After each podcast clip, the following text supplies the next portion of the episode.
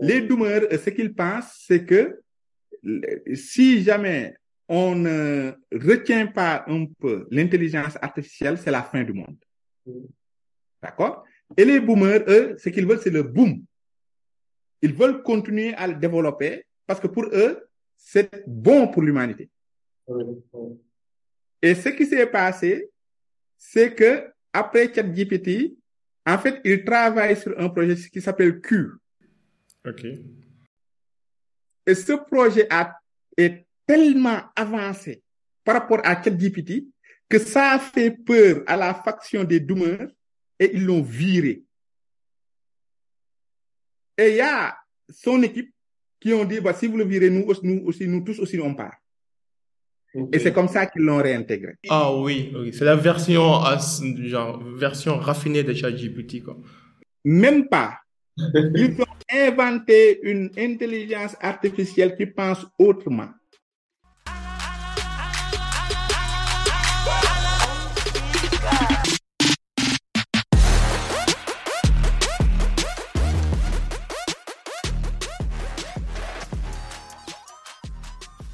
Salam Zia, bonsoir à tous et à toutes, j'espère que vous allez bien. Ici au boy Abib Sal, bienvenue pour un nouvel épisode du Cercle d'influence podcast, votre cercle qui s'inspire à inspirer avant d'expirer.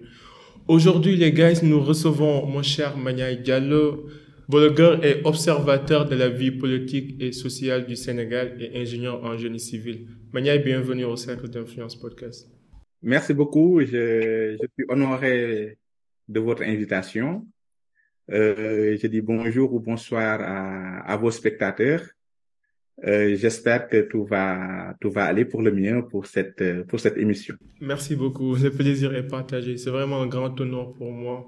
Je suis un grand fan de tout ce que vous faites. Euh, pour les gens qui nous écoutent, est-ce que vous pouvez nous parler un petit peu de votre enfance et de votre parcours, un petit peu pour connaître le personnage avant d'entrer dans le vif du sujet? D'accord. Alors, l'enfance, c'est au Sénégal. Okay. Donc, euh, une enfance classique, comme tous les Sénégalais.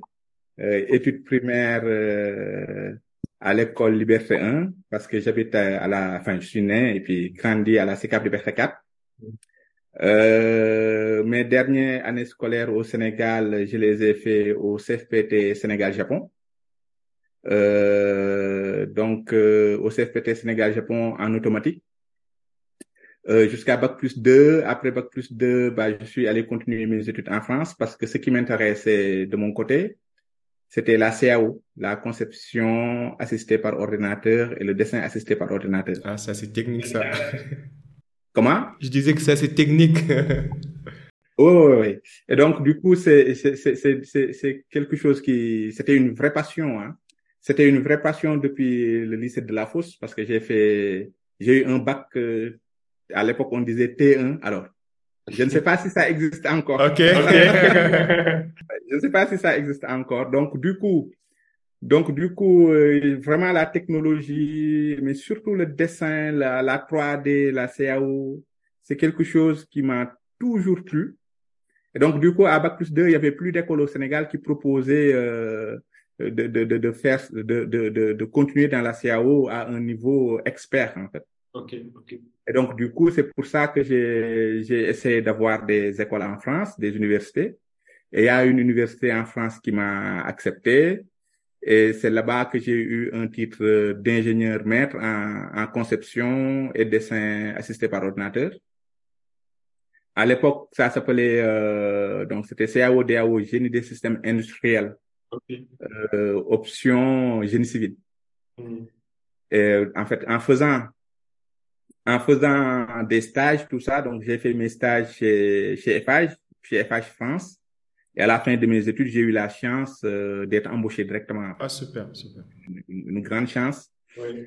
Et donc, du coup, j'ai continué chez FH, donc ingénieur maître, euh, euh, puis, alors, au début, c'était ingénieur projeteur, donc dans le bâtiment. Puis, je suis passé chef de groupe, puis chef de service. Euh, après cela, j'ai quitté FH pour aller dans une autre entreprise. Et dans cette entreprise-là, je me suis spécialisé en BIM, Building Information Modeling. Donc, c'est toujours dans ma passion. Hein. Le Building Information Modeling, c'est quoi?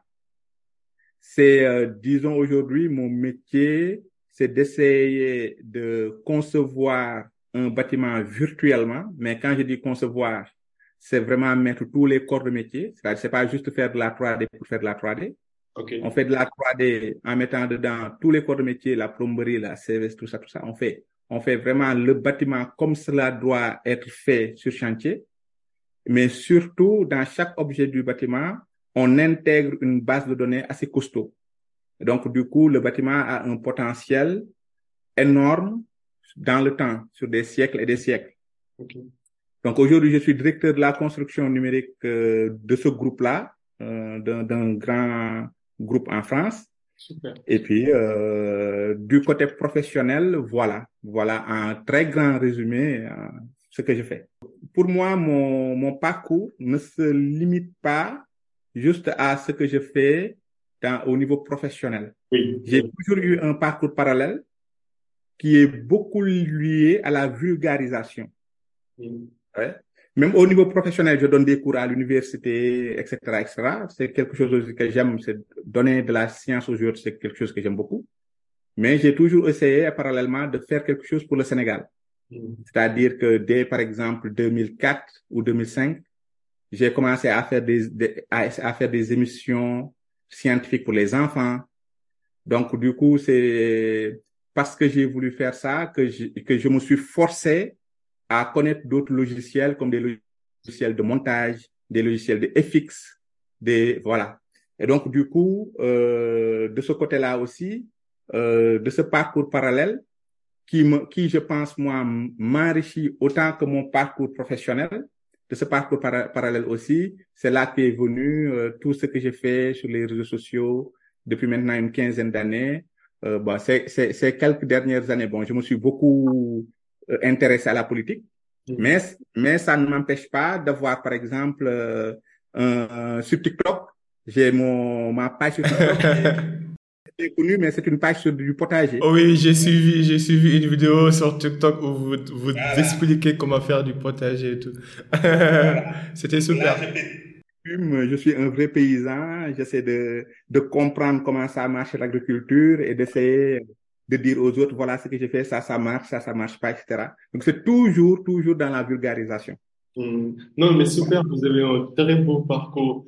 Et comme, comme vous avez un peu expliqué, mais le fil conducteur qui revenait souvent sur tous les domaines, c'est, c'est, c'est le numérique, en fait. Parce que quand vous parlez de, de, de la conception assistée par l'ordinateur ou par le BUM, l'éducation, le partage, les réseaux sociaux, tout ça, ça, ça revient en fait sur cette révolution numérique.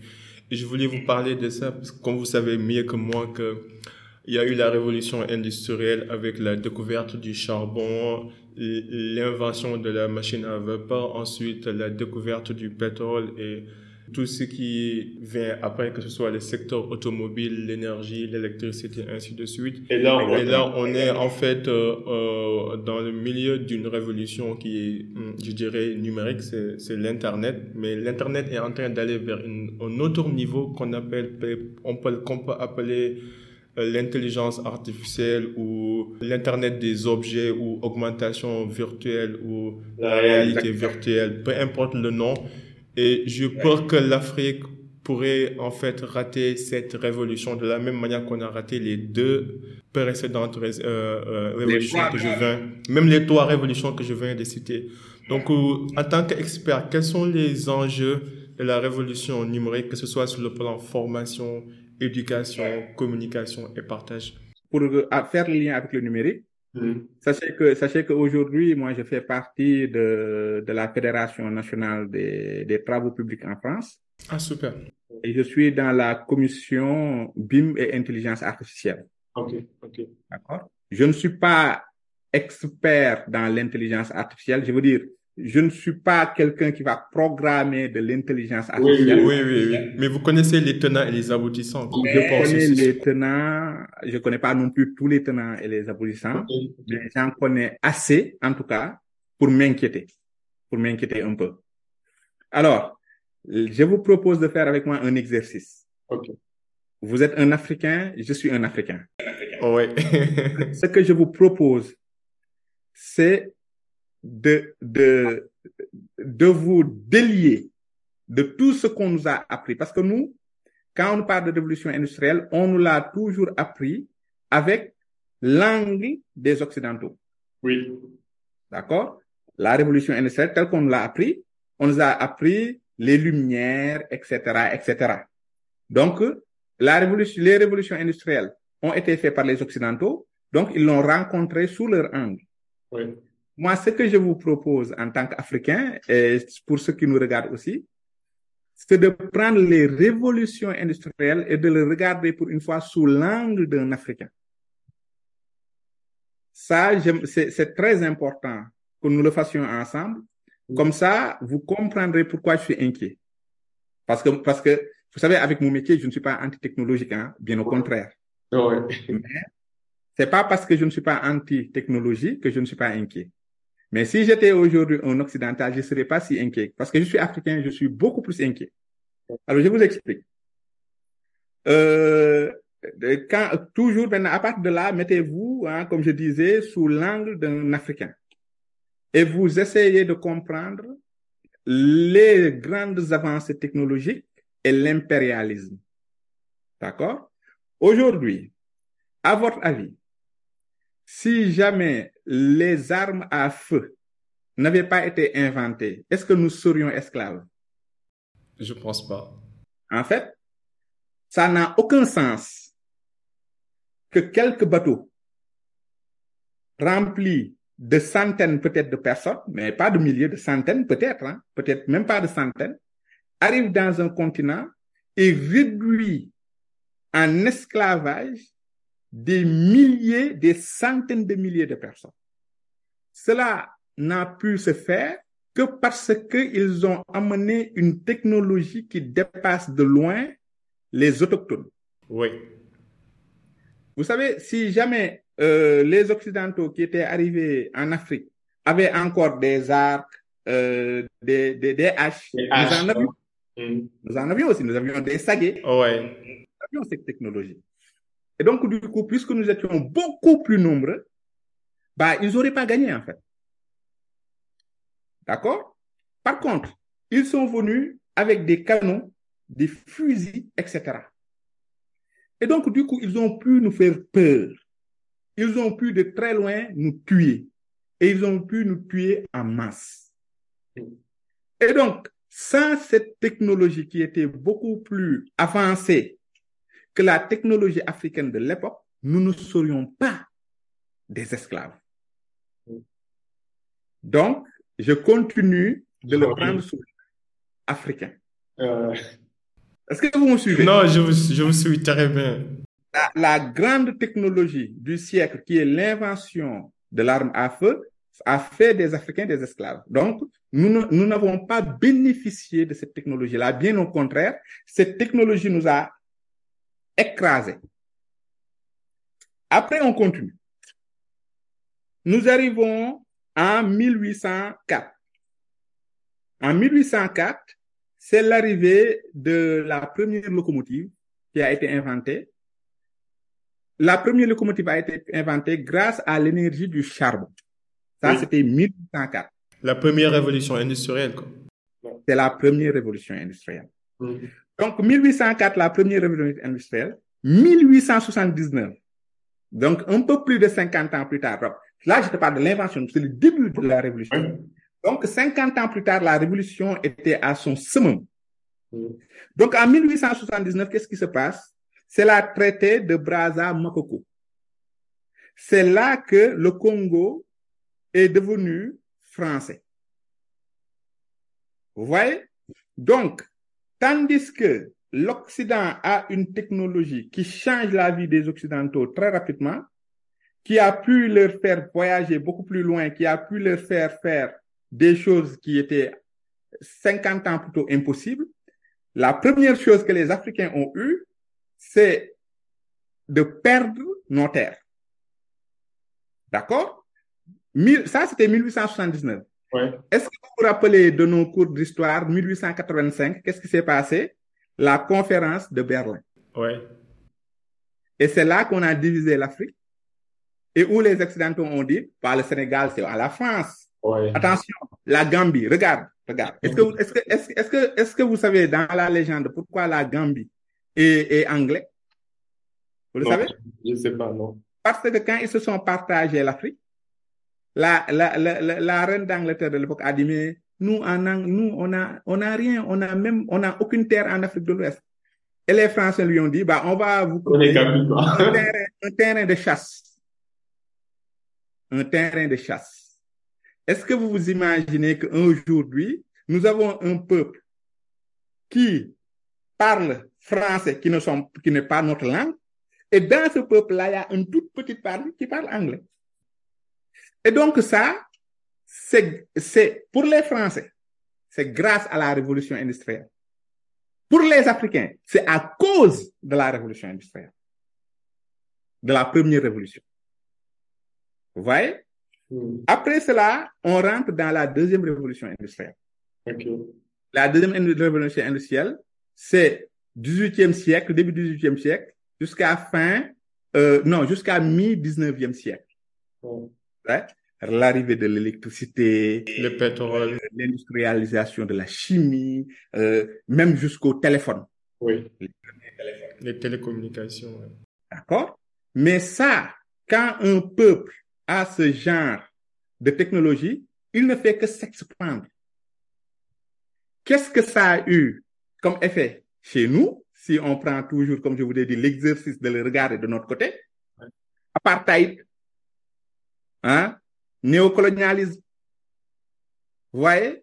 Euh, et tout ce qui est, tout ce qui a suivi avec euh, ils nous ont utilisés pour leur guerre, Ouais. vous savez, etc., etc.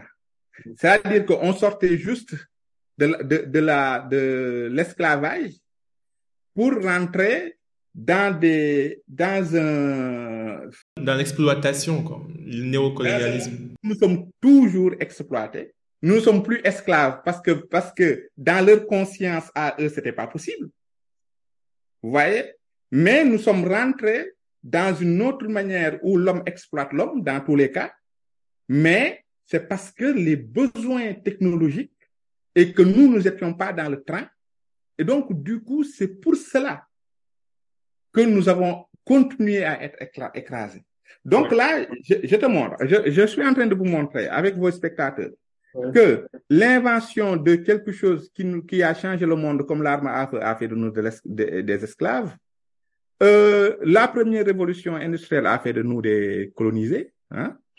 enfin, colonisés. On a perdu nos terres. Ah ouais. Troisième révolution industrielle, donc apartheid, extra, extra, mais c'était pour, euh, pour voler nos ressources. Vous voyez Ouais. dire? Ouais. Nous rentrons après dans la troisième révolution industrielle, qui est, la, qui est grossièrement, disons grossièrement, c'est- plus fin que ça, mais je, je reste vraiment grossier pour aller loin. Grossièrement, c'est la révolution Internet. Mm. C'est l'arrivée de l'Internet, c'est l'arrivée du numérique qui commence à, à, à avoir beaucoup. Et son summum, c'est l'arrivée des GAFAM. Oui, les réseaux sociaux, les GAFA, Facebook, Twitter, Instagram, GAFAM, c'est Google, oui. euh, Apple, Facebook, Facebook, euh, Amazon Amazon, et Microsoft. Microsoft. Ouais. D'accord? L'arrivée des GAFAM. L'arrivée des GAFAM aujourd'hui. Aujourd'hui, si jamais Google, imagine aujourd'hui, nous avons au Sénégal un président que tous les Sénégalais aiment. Tout le monde veut qu'il gagne. Ok. Mais il a des, il a des idées que les Américains n'aiment pas. Il suffit qu'il y ait Google et Facebook. Donc, Meta, Meta. Si Meta et Google décident que ce gars-là va être invisible, il sera invisible. Vous allez taper le nom du gars. Mm. Vous n'allez pas le voir. C'est aussi la politique de la censure aussi, euh, cancel culture. Non, c'est, non. C'est différent. Cancel culture, c'est autre chose. Oui, je suis d'accord, mais ça revient un peu à la même logique qu'on peut Là, c'est décider. pire. Non, là, c'est pire. Parce que cancel culture, c'est quoi? C'est quelqu'un qui dit quelque chose que t'aimes pas et puis tu es sur les réseaux. Et tu tu qu'il aime. Non, non, non. Là, je, là, je suis en train de vous parler d'invisibilité. Ok. Imagine aujourd'hui, vous, Serigne Modou Sall, vous Mhm. voulez être président du Sénégal, Facebook n'est pas d'accord, Meta n'est pas d'accord. On va taper Serigne Modou Sall, Rien ne va sortir. personne ne va le trouver. Ouais, rien du tout. ouais. D'accord? On va, vous allez créer votre site internet. Personne ne va jamais trouver le site internet. Vous allez sur Google, personne ne vous trouvera. Vous allez sur WhatsApp, personne ne vous trouvera. Vous allez sur, Instagram. Instagram. Instagram. Rien du tout. Ouais. d'accord? Ouais. Aujourd'hui, les GAFAM, s'ils veulent, s'ils choisissent un président africain, c'est ce président qui gagnera. Que tu le veuilles ou pas. C'est-à-dire que même si tu es l'homme le plus intelligent, le plus pertinent au monde, on ne te voit pas. Et quand on ne te voit pas, on ne te connaît pas. Pareil, s'ils avaient des intérêts au Sénégal, où il y a un gars le plus idiot des idiots qui lui dit, moi, je vais faire tout ce que vous voulez, ce gars-là, aujourd'hui, avec leur algorithme, ils peuvent le faire gagner au Sénégal. Et ça, c'est dangereux. C'est pour ça que les pays plus intelligents, comme la Chine ou la, la Russie, créent leur propre GAFAM. Vous savez, vous allez en Chine, mais vous allez en Chine, vous croyez que vous allez connaître les Google, tout ça, tout ça? Non. Tous les GAFAM, ils les ont créés. C'est, c'est parti jusqu'à ce que, par exemple, l'Amazon aujourd'hui de la Chine qui est avec Alibaba. AliExpress, tout ça, à un moment est presque devenu plus puissant que Amazon. Ouais. En fait, c'est ça, c'est parce que la Chine connaît les dangers. Du fait qu'il y ait des, parce que, qu'on le veuille ou pas, ces plateformes-là, c'est des plateformes d'information, Et de propagande aussi. hein. de propagande, information. La, la, la propagande, c'est une information. Oui. En fait, ce que, ce que les gens doivent comprendre, c'est qu'aujourd'hui, le monde, en fait, il y a, il y a deux très, très, très, très grandes forces au monde. Deux pouvoirs. Le pouvoir politique et le pouvoir médiatique. Si un pays détient un pouvoir médiatique, il peut appuyer sur le pouvoir politique pour faire ce qu'il veut. Et nous, en Afrique, je trouve qu'on n'a pas assez peur. D'accord? Je trouve qu'on n'a pas assez peur. Je trouve que on est calme, quoi. On est assis et puis on attend. Mais demain, si jamais dans les 10, 15, 20 ans, on commence à être vraiment puissant, on commence par exemple économiquement à sortir la tête de l'eau. Mais ces intérêts-là, s'il, il ne faut absolument pas qu'ils aient un moyen de pression sur nous. Donc, pour moi, l'Afrique doit se lever pour avoir ses GAFAM. Mais le temps que je, donc là, je te parle de la troisième révolution industrielle, je, je, je viens de, de vous dire que la Ouais. troisième, le summum, c'est les GAFAM. C'est les GAFA, oui.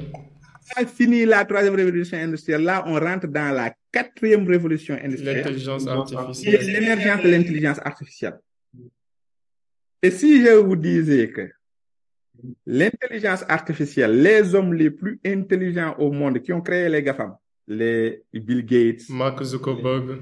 Jeff Bezos de, de Amazon. Oui, mais euh, l'autre là, le nouveau là, SpaceX là, Elon Musk. Elon Musk. Elon Musk. Elon Musk, ils ont tous fait un- une grosse lettre, un article, pour dire, oh, calmez-vous, il faut qu'on freine l'avancée des, des intelligences artificielles. Les intelli- L'intelligence artificielle aujourd'hui fait peur à ses créateurs. C'est-à-dire que, et- et je, et- et je peux vous assurer que j'ai vraiment écouté beaucoup de spécialistes, soit en direct, soit dans des conférences. Parce que comme je vous ai dit tout à l'heure, ça fait partie intégrante d'une partie de mon travail. Et sans compter, sans compter que c'est un- une passion pour moi. D'accord? Dernière fois que j'ai, je sais plus si c'est dans une conférence, bref, dernière fois que j'ai écouté, Pour les gens qui nous écoutent, est-ce que vous pouvez dé- développer rapidement juste la notion d'intelligence artificielle avant de continuer sur l'argumentaire? C'est quoi l'intelligence artificielle? Moi, je connais, mais bon, de manière simplifiée, oui. Alors, de, de manière, vraiment, je vais y aller de manière simplifiée parce que je ne vais pas, je veux pas vous développer, je veux pas. L'intelligence artificielle, c'est, c'est simple. C'est juste d'essayer d'avoir une machine qui apprend comme les hommes. À des rythmes accélérés aussi. non, je, je t'explique. C'est-à-dire que, en fait, nous, l'homme, bon, pour, pour les croyants comme moi, nous sommes vraiment très bien faits. Nous, non, mais si jamais, par exemple, tu dis qu'un homme est, un, est une technologie, ouais. nous sommes très bien faits. C'est-à-dire que celui qui nous a créés, c'est normal qu'on s'accroupit cinq fois par jour pour, pour, pour prier. Imagine juste quand on se coupe. Quand on se coupe. Mais on nettoie et puis, mais ça, ça se guérit. Ouais. Imagine une voiture un jour quand on aura une technologie, quand on sera tellement fort que si jamais on a une autre voiture qui se cabosse, il se répare tout seul. Mmh. C'est du domaine presque aujourd'hui. De la conscience, quoi. C'est comme ces machines deviennent conscientes, quoi. Là, en fait, c'est quoi? C'est que nous avons un système de réflexion très abouti. Aujourd'hui, en fait, les machines qu'on a, en fait, aujourd'hui, non, hier, hier, parce que nous sommes. Oui, hier. hier, les, les machines qu'on avait, on leur apprenait ce qu'il faut faire. Même s'ils le font plus rapidement, c'est nous qui le programmons pour qu'ils le fassent quand même. C'est-à-dire que c'est l'homme qui comprend et qui donne à la machine. Qui le programme avec des 1 des 0, des 1 des 0, des 1 des 0. Après, derrière, la machine fait ce qu'il faut faire. Pour appliquer ces codes-là, oui. Mm. Maintenant, ce que nous, nous voulons, ce que les, ce qui, ce qui font, quand je dis nous, c'est l'humanité, hein, c'est les hommes, l'humanité. Ce qu'aujourd'hui nous voulons, c'est d'avoir des machines qui apprennent tout seul. D'accord? Le problème de ça, c'est que si, par, par exemple, moi, moi j'apprends tout seul, on est bien d'accord? Oui. J'ai des connaissances que vous, vous n'avez pas, et vice-versa. Est-ce que, est que, vous comprenez? Oui, oui, parce qu'on a des expériences différentes, des environnements différents. Vous avez, vous, aujourd'hui, vous avez des, avec votre expérience, vous avez des, vous avez euh, des connaissances que je ne peux, pourrai jamais avoir. Que un Africain qui est dans le petit village en Afrique, qui, qui, qui, qui, qui est confronté à la Terre, aura des connaissances que Einstein n'aura jamais. Oui. Parce que Einstein est confronté à autre chose. Oui. Et vice-versa. Donc, nous sommes limités. Oui. Nous avons notre, mais je ne peux pas absorber vous, je ne peux pas absorber vos connaissances. Le problème de l'intelligence artificielle, c'est que si jamais il commence à réfléchir comme nous, non seulement il peut réfléchir comme nous, avoir ses propres connaissances, mais absorber les connaissances de tout le monde. Et ça, et ça c'est déjà arrivé avec ChatGPT.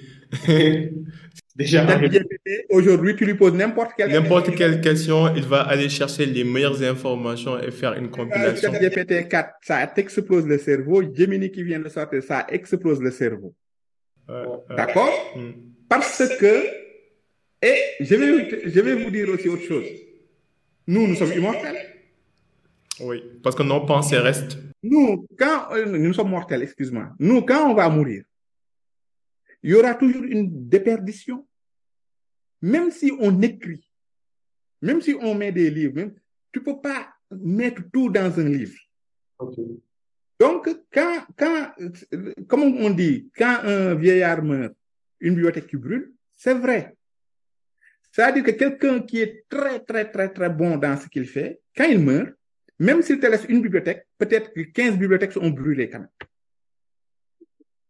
Alors que là, nous serons confrontés à une machine qui est intelligente comme toi, qui absorbe l'ensemble des connaissances de l'humanité et qui est immortelle. Je sais pas. Et qui transcende les générations et les temps, ouais. Et l'espace. je sais pas si les gens se rendent compte de ce que je dis.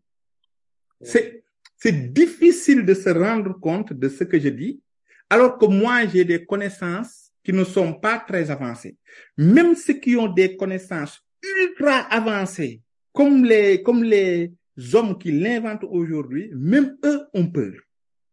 Parce que pourquoi eux, ils ont peur? Parce qu'ils, parce que moi, j'ai peur un peu. En essayant de me projeter dans les 10, 15 dernières années, ça me fait drôle quand même. Mais pourquoi vous avez peur? Est-ce que vous pouvez indiquer ce qui vous fait peur en fait? Okay. Je vais vous dire, moi, il y a deux choses qui me font peur. Mais la première chose, moi, qui me fait peur, c'est comment ceux qui l'ont, pourquoi ceux qui ont inventé ces machines-là ont peur. Mais, mon gars, ça, ça doit te faire peur.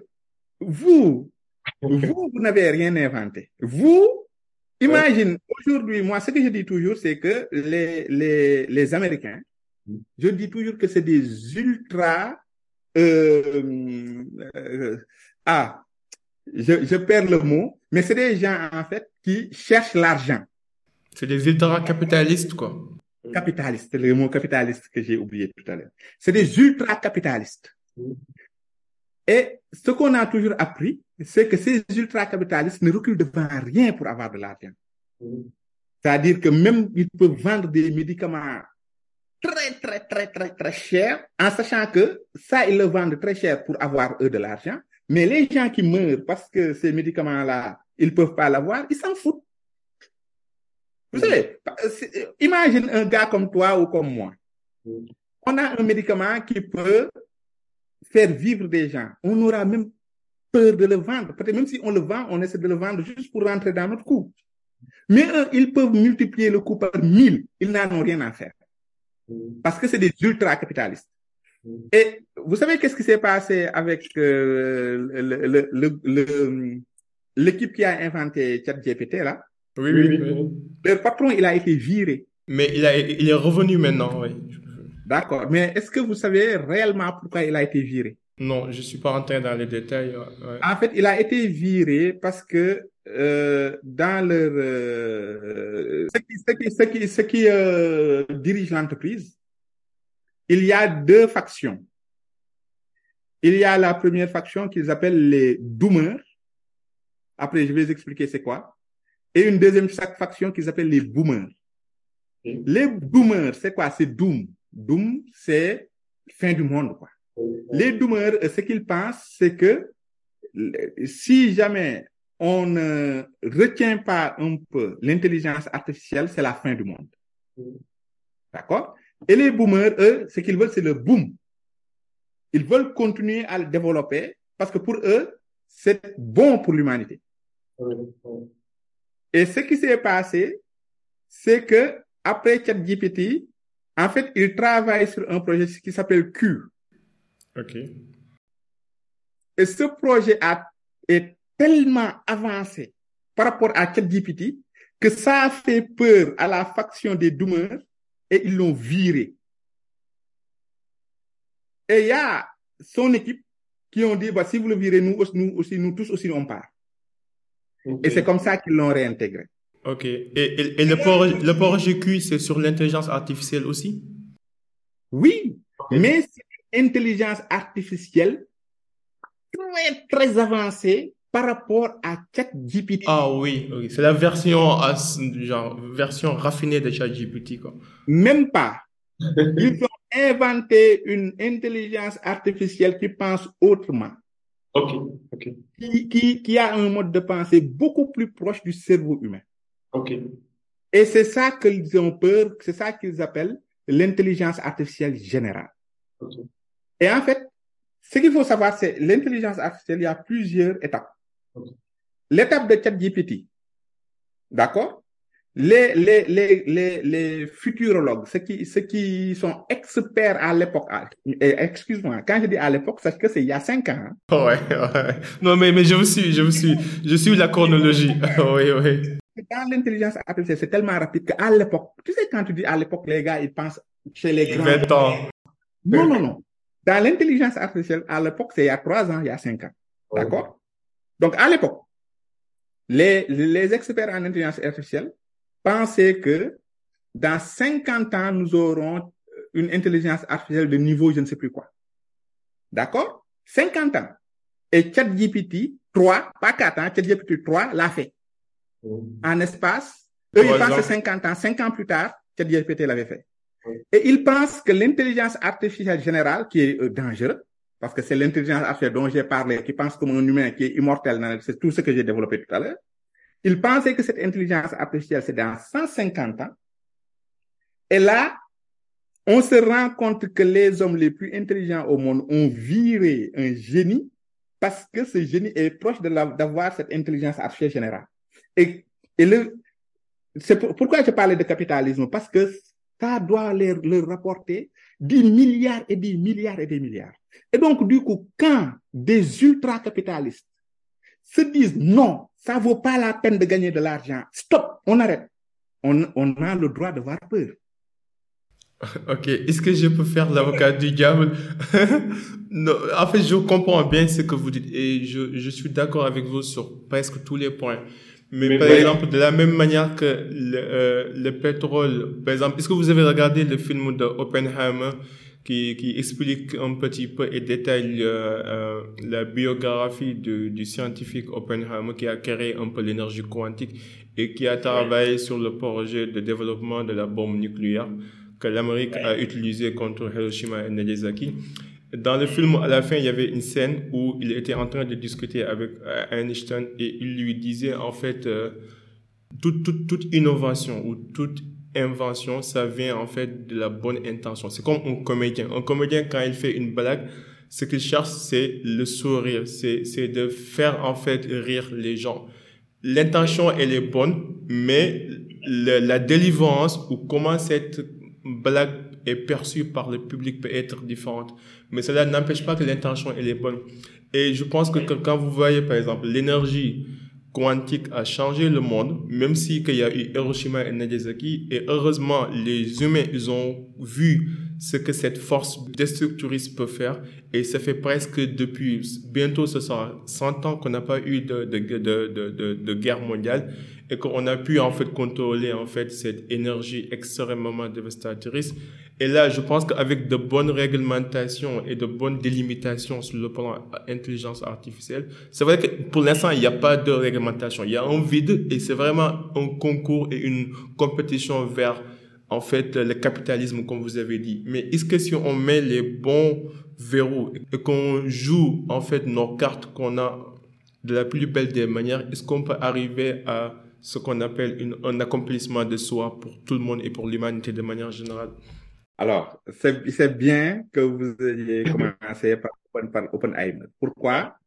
Parce que dans une... J'avais commencé la phrase, après, je sais pas, j'ai perdu le fil, mais dans une des conférences que j'ai que j'ai regardé, que j'ai vu, l'expert qui parlait de l'intelligence artificielle a exactement pris cet exemple. Ok, ok. D'accord? Alors, je, par contre, je vais vous dire pourquoi il a pris cet exemple. Ok, ok. Parce que la question c'était, est-ce que pour lui, l'intelligence artificielle aurait un impact comme la, comme le nucléaire en fait, comme l'énergie nucléaire, la bombe H. Le, le, le, le, l'expert disait que, en réalité, eux, de ce qu'il pense, c'est que l'intelligence artificielle aura un impact sur l'humanité plus grand que l'arrivée de l'électricité. Ah ouais. Donc, la deuxième euh, révolution industrielle dont j'ai parlé tout à l'heure. Oui. Pour eux, ça, ça va être quelque chose de ce du jamais vu. Mais, il dit, la bombe nucléaire, on pouvait l'arrêter.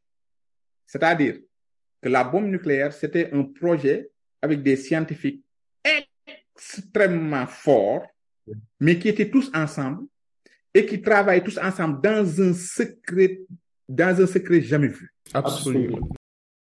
Et donc, du coup, il fallait, il, il, il, si jamais il y avait un seul scientifique qui, à un moment, a dit non, non, là, c'est trop dangereux, je, je, je, je lâche, la bombe nucléaire n'existerait plus.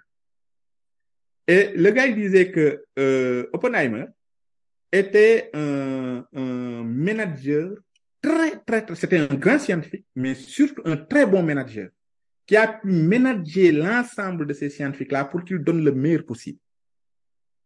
Et donc, il dit, la bombe nucléaire, ça existait, mais on pouvait l'arrêter. Il, il, suffisait juste qu'un gars dise, non, j'en veux plus. Mais pour l'intelligence artificielle, c'est trop tard, c'est impossible de l'arrêter. parce qu'il y a un des développements partout dans le monde. D'accord? Maintenant, le problème dont vous parlez, de problème, est-ce que nous pouvons euh, légiférer, etc., etc. Dans le monde actuel, dans le monde actuel, je te dis. Oui, oui, oui, j'écoute. Si jamais, dans le monde actuel, non, vous le savez bien. Parce que aujourd'hui, il y a de, de, de, personnes, les Chinois ne vont pas laisser les Américains aller plus que. Vice versa. Les Chinois ne vont jamais laisser les Américains continuer l'intelligence artificielle sans essayer de faire pareil. Les Russes pareil. Les X, les Y pareil. Après, l'Europe va essayer. Vous savez? Et le problème de la légifération, c'est que quand on légifère, la légifération dans l'histoire de l'humanité, c'est quelque chose qui ralentit toujours, qui bloque toujours les scientifiques. Je vous donne un exemple de légifération. Quand on a commencé à parler de, de, de clonage, vous savez, ça, en réalité, le clonage, c'est tellement, c'est tellement bizarre que les gens, ils n'osent pas encore de ce que je sais. Attention. On n'a pas encore cloné des humains. Ok. Mais si, si, si on regarde la légifération sur le clonage, c'est beaucoup plus strict, par exemple, en Europe qu'en Chine. D'accord? Aux États-Unis, c'est beaucoup plus permissif. Aux États-Unis, aujourd'hui, vous pouvez payer des gens qui vous clonent votre chien parce que votre chien vous manque et on vous donne le même chien. Oui, oui. Vous voyez ce que je veux dire? Oui. Chaque pays met le clonage en soi. Euh, il y a des problèmes euh, de conscience qui se posent, mais on n'a pas encore vu de danger. Oui, oui. Alors que l'intelligence artificielle, c'est une course. Quand il y a une course, vous ne pouvez pas légiférer. Parce qu'aujourd'hui, le monde n'est pas un monde où tout le monde, on n'a pas un président mondial. On ne Oui. peut pas légiférer. Par contre, si on continue sur la bombe atomique, Mhm. la légifération est arrivée après Nagasaki, Oui. après Hiroshima, Oui. et donc après qu'on les subit. Oui.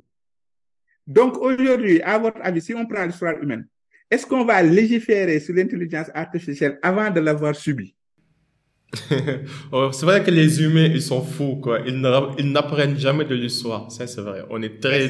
Et donc, du coup, le problème de l'intelligence artificielle, c'est que c'est tellement puissant que quand on le subira la première fois, on ne sait pas ce que ce ce que sera. Est-ce que le subir, est-ce que c'est parce que Hiroshima et Nagasaki, on l'a subi. Bon, les, les Japonais l'ont subi. Oui, oui. Mais nous, les Africains, Mais moi, mais moi, je pense qu'en fait, c'est la politique. Je pense que quand, en fait, euh, la recherche et le développement scientifique s'associent avec la politique, c'est toujours la catastrophe, quoi. Par exemple, si vous voyez, même avec euh, Oppenheimer, ce projet-là était piloté par, en fait, les ministères de la Défense euh, des États-Unis d'Amérique. Et je pense que aussi, quand vous voyez les GAFA, vous avez vu ce qui s'est passé avec euh, Cambridge Analytica en 2014, durant les élections présidentielles de 2016, où Facebook a été accusé en fait d'avoir utilisé euh, 80 millions, les données de 80 millions d'utili- d'utilisateurs pour influencer en fait leur choix et pour faire des propagandes sur les élections et un petit peu euh, impacter en fait les sondages quoi. Pour dire que par exemple les prochaines élections hmm, ce sera intéressant parce que ça va se gagner sur les réseaux sociaux plus que sur la réalité en fait euh, de ce qui se passe sur le terrain.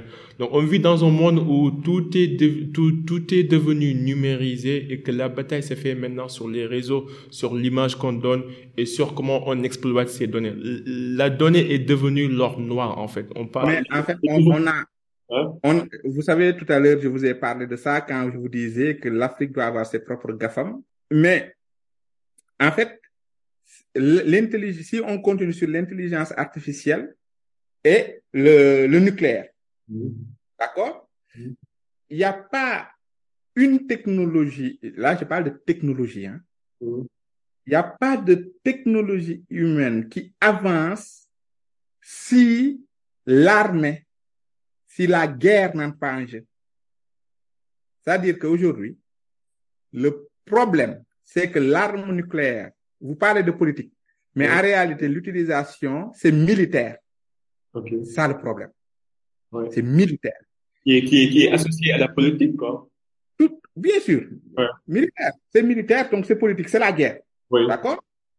En fait, toute grande technologie humaine a toujours été repris et l'impact que les humains sentent a toujours été militaire. Vous savez que Internet, ça a été inventé pourquoi? Oui, pour les réseaux de télécommunication dans l'armée. C'est l'armée. Ouais. D'accord? Aujourd'hui, si, sachez que si jamais on a une euh, intelligence artificielle qui, qui, qui, qui, qui, qui a- vous avez entendu que les cibles israéliennes aujourd'hui sur Gaza, ces cibles sont données avec, un, avec une intelligence artificielle. Vous le savez? Oui, si, si. Ouais. C'est comme ça. En fait, un moment, il faut sortir du carcan.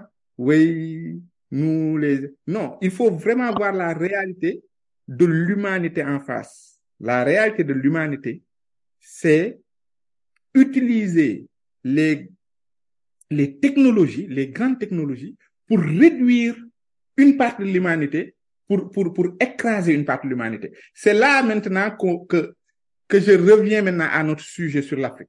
Ok. Qu'est-ce qu'on peut faire? Qu'est- Qu'est-ce que l'Afrique peut faire? L'Afrique. Avant de dire ce que l'Afrique peut faire, Ah, vous avez bien compris, J'ai bien compris. si on rate cette quatrième révolution industrielle, le risque, c'est d'avoir les mêmes conséquences que la première, la deuxième et la troisième. Et je vous ai prouvé que la, la- les conséquences sur l'Afrique de la première, deuxième et troisième révolution industrielle, c'était une conséquence désastreuse. Donc, c'est là que moi, je suis inquiet. Quand je vous dis que je suis inquiet pour l'Afrique, c'est qu'on ne recommence pas l'histoire. Enfin, quand il faut connaître son histoire pour voir son avenir. Si, si votre histoire vous dit, vous, vous avez fait ça, ça n'était pas bon, vous l'avez refait, ce n'est pas bon, vous l'avez refait, ce n'est pas bon, bon, la quatrième fois, essayez de pas le faire. Ah, oui, oui, il faut, faut apprendre de l'histoire, quoi. On est bien d'accord. C'est là maintenant qu'on va rentrer dans ce que vous voulez, c'est les solutions. Oh, oui, les solutions. Qu'est-ce qu'on peut faire? Moi, je n'ai pas, je vais pas donner les solutions, je vais donner juste mes petites idées qui sont peut-être un milliardième de ce que nous devons faire. Ok. Ok. J'écoute. Je ne veux pas qu'on dise, hey, les, les solutions pour l'Afrique. Non, non, non. Non, non, non, parce que le problème est complexe. Oui. Le problème est complexe. En fait, aujourd'hui, l'Afrique est obligée, je dis bien obligée, de jouer parallèlement sur deux choses. D'accord? L'exploitation et la, et la connaissance. D'accord? Alors, l'exploitation, je vais pas trop en parler parce que l'exploitation, de toute façon, ça te tombe dessus. C'est pas nous qui, qui, qui- avons créé ces systèmes d'opération ou ces technologies. D'accord? Les réseaux sociaux, Facebook, on l'exploite. On l'exploite. D'accord? Aujourd'hui, Amazon, on l'exploite. Sans se poser de questions, on l'exploite. D'accord? L'intelligence artificielle qui va nous arriver, On va l'exploiter. Des consommateurs, quoi, comme d'habitude, les Africains. il faut juste qu'on essaie de nous adapter dans cette consommation parce que l'intelligence artificielle va venir avec son lot de pertes d'emplois et son lot de nouveaux emplois. Donc, il faut être intelligent. Il faut savoir qu'aujourd'hui, avec l'intelligence artificielle, il y a des emplois que nous, nous allons perdre. Donc, il faut juste euh, faire une vraie étude et voir, nous, dans, notre, dans nos écosystèmes, par exemple, pour le Sénégal, je ne vais pas parler trop pour l'Africain. Maintenant, je reviens maintenant sur le Sénégal, quoi. Parce que Sénégal, oui. Si, si, si. parler de l'Afrique aussi, ce n'est pas, ce serait pas honnête de ma part. Donc, on va parler du Sénégal. Il faut qu'on regarde l'écosystème sénégalais et qu'on regarde comment on fait pour ne pas subir l'intelligence artificielle au niveau de nos emplois, etc. D'accord? Euh, le préparer et savoir si, par exemple, on va perdre, disons, disons une connerie. Imagine, on perd 100 emplois. Bah, comment on va faire? Au lieu de juste perdre 100 emplois et de rester là-bas à pleurer, on regarde si on perd 100 emplois, comment on peut, avec la même technologie, créer 1000 emplois. D'accord? Mais là, on, on, il faut poser des structures, il faut, il faut, il faut, il faut le, le penser, le poser. Par exemple, la dernière fois, j'avais fait une petite conférence euh, sur les métiers en ligne. Pour moi, par exemple, les métiers en ligne, mais c'est un potentiel de centaines de milliers d'emplois. Et, je, ne, je ne suis pas en train de, divaguer. Hein. C'est-à-dire que les métiers en ligne aujourd'hui, ça fait de telle sorte qu'il n'y ait plus de, de, de, de frontières. Les Sénégalais parlent très bien français, à part moi. non, vous parlez bien français. non, mais attendez, attendez. Moi, vous savez, je commence à avoir quand même un, une page Facebook connue. Mais vous, si vous ne rendez pas compte le nombre de personnes qui m'écrivent, qui me corrigent. Oh, ok. Les gens me corrigent. Je n'ai pas dit qu'ils me le corrigent méchamment, hein? pas du Oui, tout. hein. si, je comprends, je comprends. Mais euh, je reçois très, très, très, très. Par exemple, surtout quand je fais une faute énorme. Mais en l'espace de cinq minutes, j'ai 20 messages qui me disent, Monsieur Diallo, vite, euh, corrigez, là, vous avez fait une connerie. Vous savez? J'en fais aussi, hein. on n'est pas parfait. ouais. En fait, les gens m'écrivent parce que les, les, les gens apprécient ce que j'écris et ont peur que mes fautes fassent que certains ne vont pas réellement entendre ce que je dis, mais vont se focaliser sur la faute. Donc, les gens ont peur et à chaque fois, ils m'écrivent en me disant, Monsieur Diallo, faites attention quand même. Là, vous avez dit ça, mais c'est pas comme ça. Là, c'est eux, c'est pas, tu vois. Et donc, du coup, ça, c'est à mon niveau. Mais je me, je- avec, avec ça que je me suis rendu compte qu'en fait, les Sénégalais ont un niveau de, De maîtrise, de connaissance, d'expertise exceptionnelle. Quoi. c'est très, très bien, quoi. C'est incroyable. Et donc, ces Sénégalais-là, imaginez aujourd'hui les métiers avec l'intelligence artificielle, les métiers, aujourd'hui, pas avec l'intelligence artificielle, mais les métiers euh, en ligne de correction de texte. De, vous savez? D'accord? Pareil aussi. Aujourd'hui, on a des milliers et des milliers de personnes qui travaillent euh, avec euh, en ligne, comme par exemple des youtubeurs, etc. Ces gens-là, ils ont besoin de secrétaires. Mais les- ces gens-là n'ont pas besoin de secrétaires qui les suivent au pas, qui est dans un bureau. Ils ont besoin de secrétaires qui vont parler comme nous aujourd'hui, à deux là, on parle sur Zoom. Oui, en ligne, en distance. Mais vous vous rendez compte, avec le niveau aujourd'hui, par exemple, de ceux qui sortent de Bac L et qui font deux, deux ans, quatre ans, cinq ans de langue, vous imaginez tout ce qu'ils peuvent gagner avec, juste en étant les assistants des gens qui travaillent exclusivement en ligne. Je ne sais pas si vous vous rendez compte. Oui. Ima- imaginez aujourd'hui YouTube aujourd'hui. Ils, ils, ils font, par exemple, vous voyez des YouTubeurs qui font des contenus en anglais, mais qui veulent quelqu'un qui le fait en français, etc., etc. Mais pourquoi ce ne serait pas des Sénégalais? Oui. Vous savez, et ça, c'est, c'est des métiers pour moi qui sont euh, très basiques. C'est pour ça que j'en parle. Mais là-dedans, il y a des centaines de métiers. Et donc, pourquoi ne pas structurer au Sénégal pour que la sortie de l'université, que les gens puissent bien sûr accéder à nos métiers entre, guillemets classiques qui se font aujourd'hui, pourquoi l'État ne structurerait pas pour aussi que les gens-là, qu'on puisse les intégrer dans un marché mondial où c'est des métiers en ligne? Pourquoi pas? C'est des choses que, que nous devons faire. C'est, on n'a pas à le faire dans cinq ans. On le fait tout de suite. On structure. D'anticiper, en fait, d'anticiper les changements. Au lieu de le subir, c'est de l'anticiper. On anticipe, mais là, là, c'est des choses aujourd'hui que les Indiens font. Enfin, moi, j'ai fait mon voyage il y a quelques mois. J'ai été au Canada, d'accord? Là où je travaille, eh bien, les plans de coffrage, de ferrage, etc., ils le font en, en, euh, en En Inde. Inde, ouais. J'ai aussi des amis qui ont des assistants virtuels qui sont en Inde aussi. Même les plateformes de design, euh, que ce soit si vous voulez faire du Photoshop ou un montage vidéo, il y a des Indiens qui vous, qui, qui vous font ça sur Fiverr. Pourquoi pas? structuré, et là je parle bien d'une structuration étatique, pour accompagner les jeunes à ces métiers qui n'ont pas de frontières, je le répète. Donc c'est des centaines de milliers d'emplois. Donc ça, c'est l'exploitation. Mais ça, ça ne règle pas du tout le problème. Ce qui règle le problème, c'est qu'on comprenne la technologie pour créer les nôtres avec nos valeurs et nos cultures. Parce que vous savez, l'intelligence artificielle, je ne sais pas si vous avez vu la vidéo où je parlais en français, en anglais, en chinois, en machin, je ne sais pas si vous l'avez vu. Oui, j'ai vu une partie. Bon. Est-ce qu'il y avait Olof dedans? Non.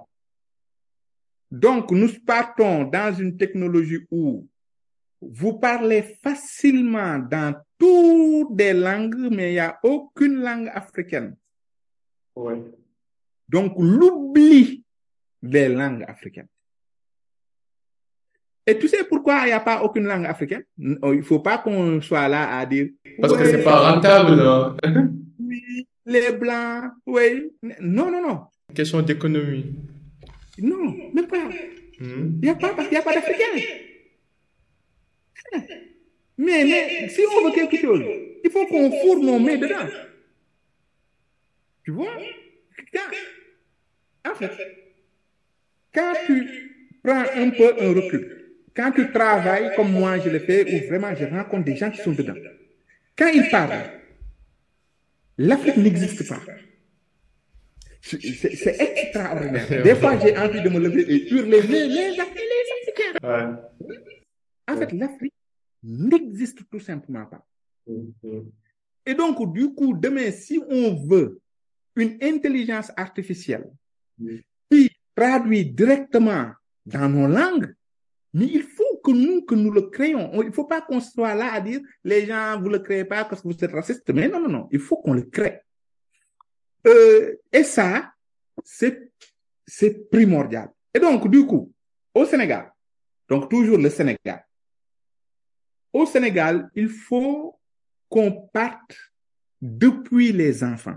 Ça, aujourd'hui, dans les écoles au Sénégal, je vais beaucoup parler de structuration, tout ce que je parle, c'est pas des choses qu'on va faire par point ici, point là, point là. C'est, c'est une structure qui suit un processus d'ensemble des enfants jusqu'à ce qu'ils soient des travailleurs.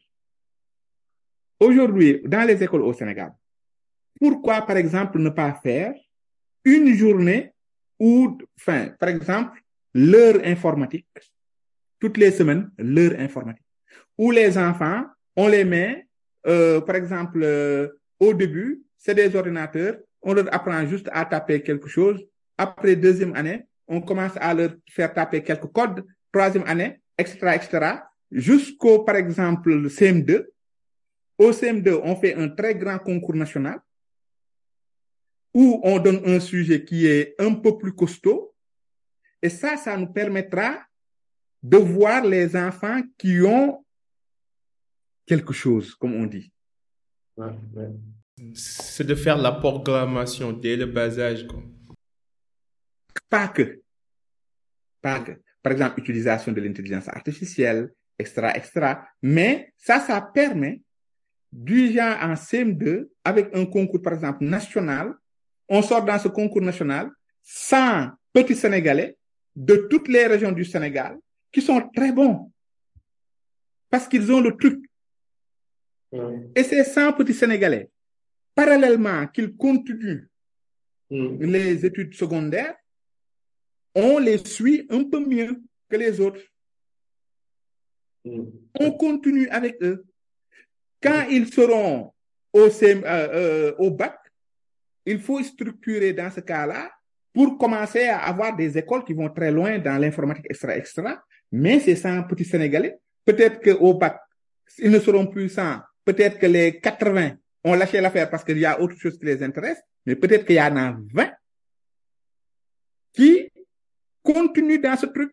Mais ces 20-là, ça signifie qu'ils l'ont commencé en sixième primaire. Ok. Mhm. Ces, ces 20-là qui vont sortir, chaque année on en a 20, chaque année qu'on en a 20, mais c'est là que tu crées des gens qui sont exceptionnels. Et c'est là que tu crées des Bill Gates, des, des, des, des euh, Elon Musk, etc., etc. Là, je vous parle de l'informatique, mais pas que. hein. Dans le, dans, dans le domaine de, de, aujourd'hui, nous sommes tellement en retard. Nous sommes tellement en retard que nous ne pouvons plus nous permettre d'attendre. Nous ne pouvons plus nous permettre de dire, ouais, le gars, maintenant, il a bac plus 5. Est-ce que, qu'est-ce qu'on va faire? Tu vas faire du bac plus 1, tu vas faire informatique. Non, non, non. Ça dit, il faut qu'on voit dans le long terme. Imaginez qu'on commence la chose dont j'ai parlé là. On le commence, par exemple, en 2025. D'accord? Imagine juste 2025. Mm. Le, le, le, le- le- la scolarité d'un enfant de sixième jusqu'en terminale, c'est combien d'années? Je ne sais pas, hein. C'est 12 ans? C'est pas 12 ans, oui, je pense que c'est 12 ans, ouais. Il y a 6 ans, un peu 3 ans, 3 ans. Euh, ça fait 4, oui, c'est 12 ans. Quelque chose comme ça. Donc, imagine 12 ans d'études. C'est que 12 ans dans la vie sénégalaise. C'est que 12 ans dans notre histoire. C'est rien. Donc, les 12 ans plus 5 ans, allez, disons que 20 ans plus tard ou 25 ans plus tard, nous avons notre premier, nos premiers très, très grands Mm. informaticiens. Vous savez? Donc, quand on parle d'un pays, il faut pas regarder sur 5 ans. Il faut regarder sur 25 ans, sur 50 ans. Si, par exemple, vous prenez un peu l'histoire de la Corée du Nord ou de la Chine, c'est là que tu te rends compte que nous, nous n'avons pas le choix. Il faut aujourd'hui qu'on pose des bases, mais des bases sur 25 ans.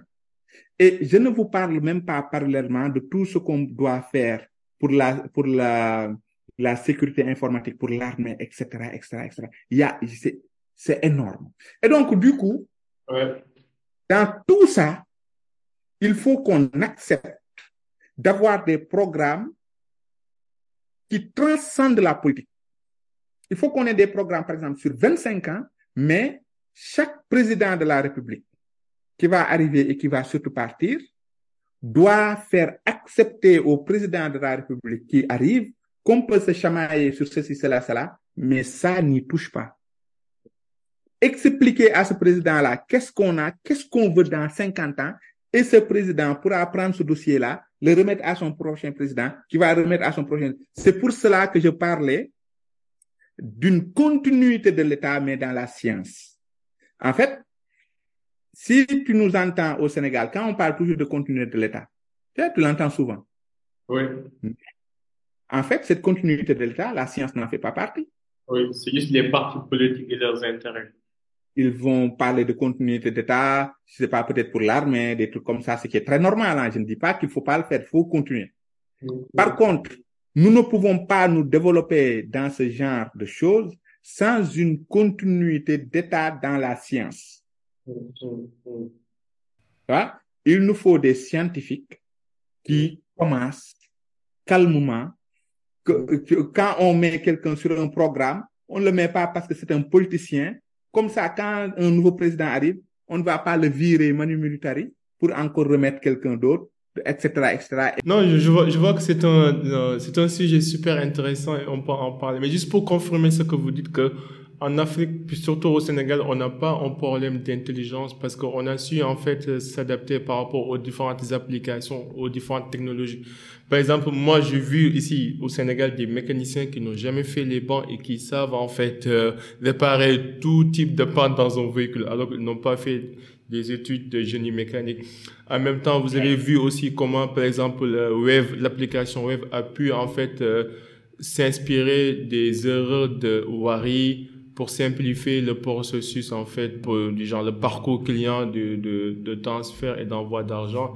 Ça veut dire que et même maintenant WhatsApp avant il n'y avait pas cette option de message vocal. Mais maintenant, même ma mère analphabète qui habite au fin fond de quelque part et arrive à l'utiliser. Donc, je pense qu'avec la bonne langue, avec la bonne formation, avec les bons outils, on y arrivera. Mais ma dernière question, c'est, j'imagine que vous avez des enfants et que vous avez vu comment le monde a changé ces dernières années. Est-ce que vous êtes optimiste par rapport à l'avenir? Et si vous devez donner des conseils à, à votre héritage ou à la prochaine génération ou à cette génération euh, qui grandit, quels conseils donneriez-vous quoi euh, rapidement avant qu'on boucle? Ouais. Alors, les conseils que que je donnerai à qui? Aux parents ou aux enfants? Euh, je pense que bon, la responsabilité elle est partagée, mais disons aux enfants, en tant que parents aux enfants. D'accord. En tout cas, les, avant les conseils, j'allais oublier. Ok. Pour l'Afrique. Pour l'Afrique. Ok. En réalité, tout à l'heure, vous savez, je vous ai dit que je parlais pour le Sénégal. Ouais. D'accord. Mais aujourd'hui, une souveraineté numérique, aujourd'hui en Afrique, aucun pays africain, en fait, n'a le, je parle de l'Afrique subsaharienne, hein. L'Afrique Maghreb, je connais pas bien, mais l'Afrique sub- subsaharienne aujourd'hui, il y a aucun pays aujourd'hui qui peut dans son coin euh, créer sa souveraineté numérique. Tu sais, avoir ses GAFAM, etc., comme j'ai dit tout à l'heure. donc, là aussi, c'est un chantier. Hein. Je pense qu'il faut, sur les sujets scientifiques, il faut que l'Afrique crée une union, Ok. une union africaine sur les sujets scientifiques, qui, comme je, te, je vous l'ai dit, qui est un peu, un peu, et même un peu beaucoup peut-être, indépendant des politiques intérieures. Ça aussi, si nous ne l'avons pas, ça va être très, très difficile d'atteindre une souveraineté numérique, d'atteindre euh, ce dont je parlais tout à l'heure pour ne pas rater cette, euh, cette révolution industrielle.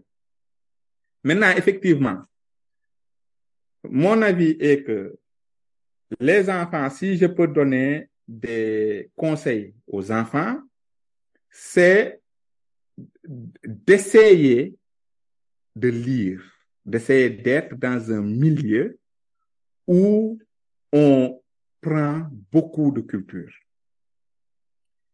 D'accord? Et je donne la même chose aussi, ce même conseil aux parents. Les parents, il faut mettre les enfants dans un milieu culturel riche. Parce que si vous les mettez dans un milieu culturel riche, ils vont vous surprendre très agréablement. Vous savez? Parce que je, je sais que moi, mes parents nous ont mis dans un milieu culturel riche. C'est maintenant que je le sais. Et grâce à ça, je sais, je, des, des fois, je connais des choses. Je ne sais même pas où est-ce que je l'ai appris. Je ne sais plus. Mais c'est parce que je lisais beaucoup, etc. Mais pourquoi je lisais beaucoup? Mais parce que mon père, ma mère, ils avaient une bibliothèque beaucoup plus fournie que celle qui est derrière moi. Et je piochais euh, par-ci, par-là, et puis j'essayais de... Vous savez. Donc, les enfants, faut les mettre dans un milieu culturel riche.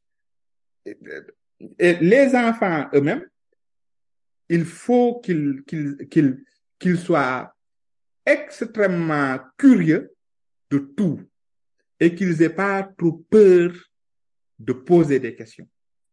Parce que un enfant qui pose beaucoup de questions, ça montre l'intelligence de l'enfant. Hein? C'est, c'est, c'est dommage pour nous parce que moi, mes enfants me collent souvent ou, ou souvent se moquent de moi parce que je sais pas répondre. mais, mais c'est pas mal. Maintenant, les enfants africains. Ouais. Les enfants africains, franchement, il faut travailler double.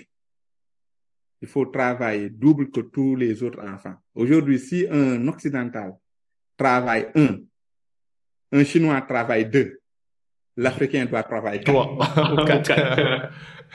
ouais. Non, quatre. Parce que nous partons de trop loin. Nous partons de vraiment trop, trop, trop loin. Le problème, c'est que c'est, c'est très facile pour moi, adulte, de dire ça en disant oui, les enfants, je vous conseille ça.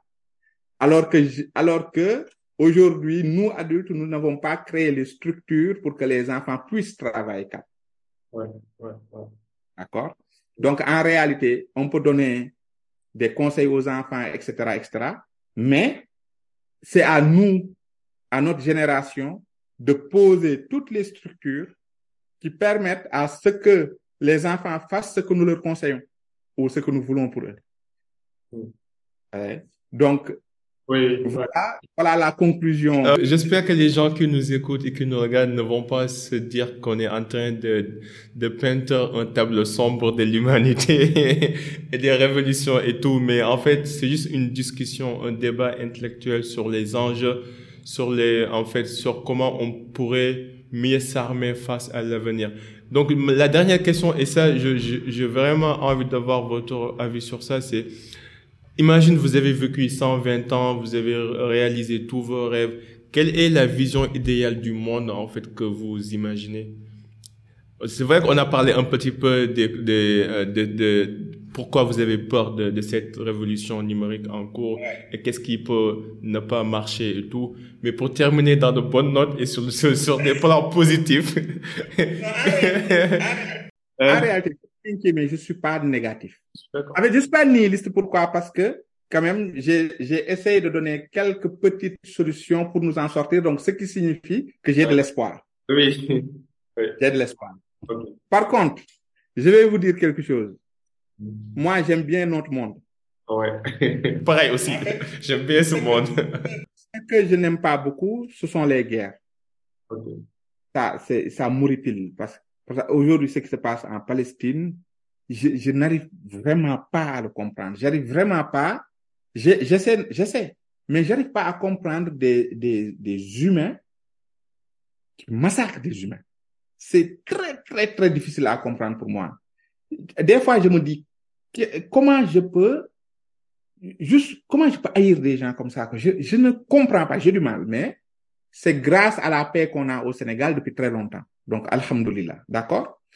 Mais, le monde, avec les Noirs, les Blancs, les Chinois, les X, les Y, nous tous différents, et qui faisons n'importe quoi de ce monde selon nos différences, j'aime beaucoup ça.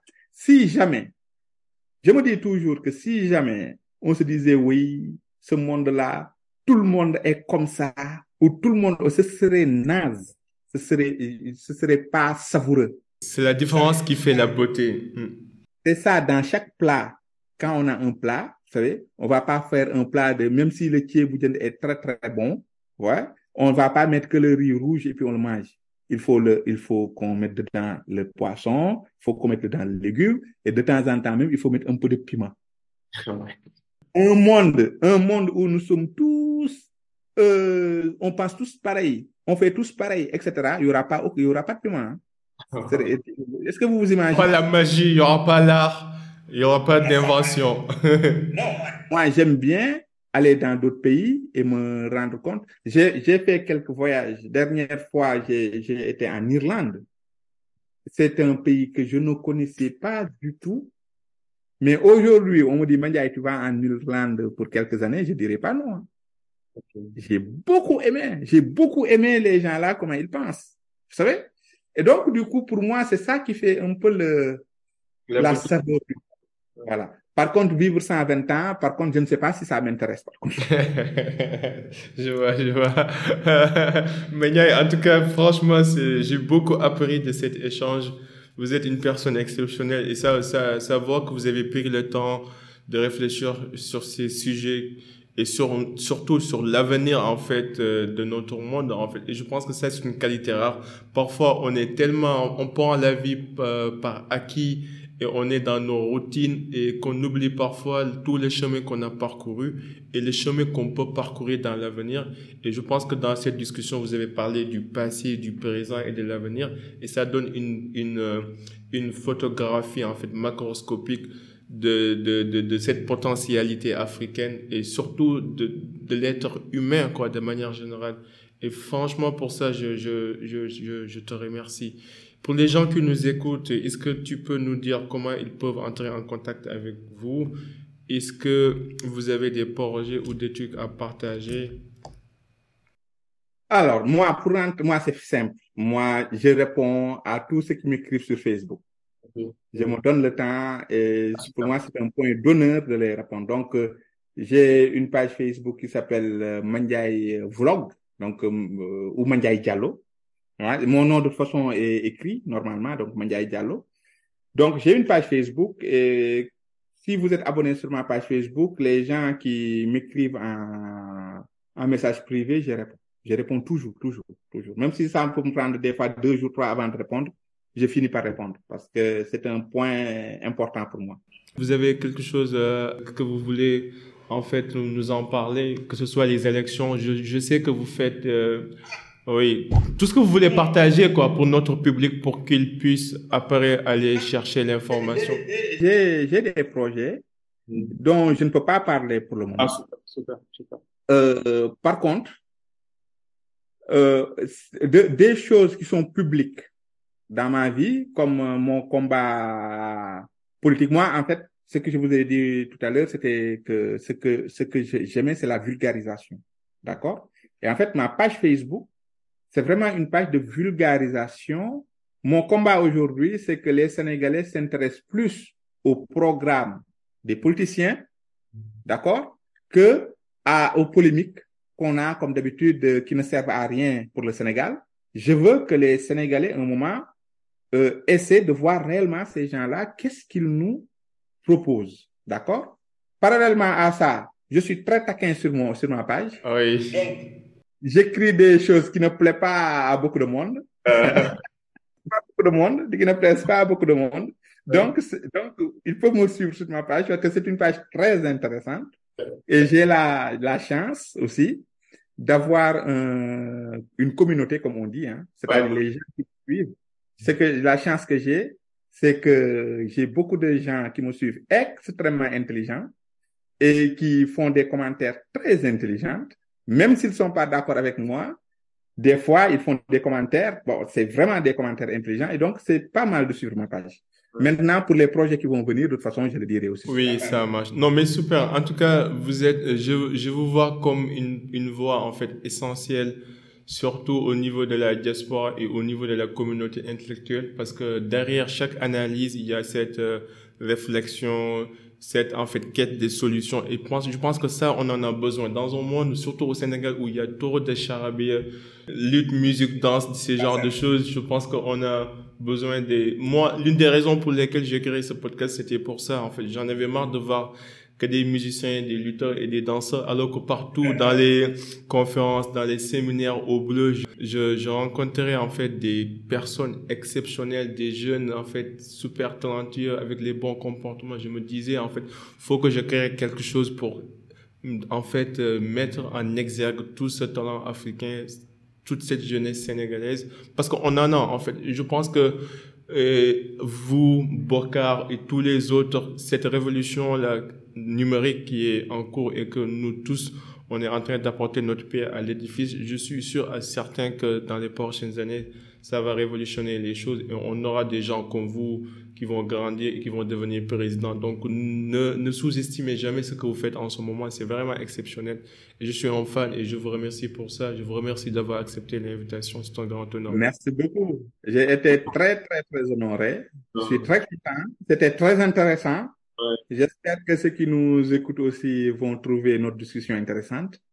Parce que moi, j'ai, beaucoup. Merci beaucoup. Les gars, c'était le Cercle d'Influence Podcast. À la prochaine. En attendant, soyez uniques, soyez légendaires. Peace and love. We out. Bye.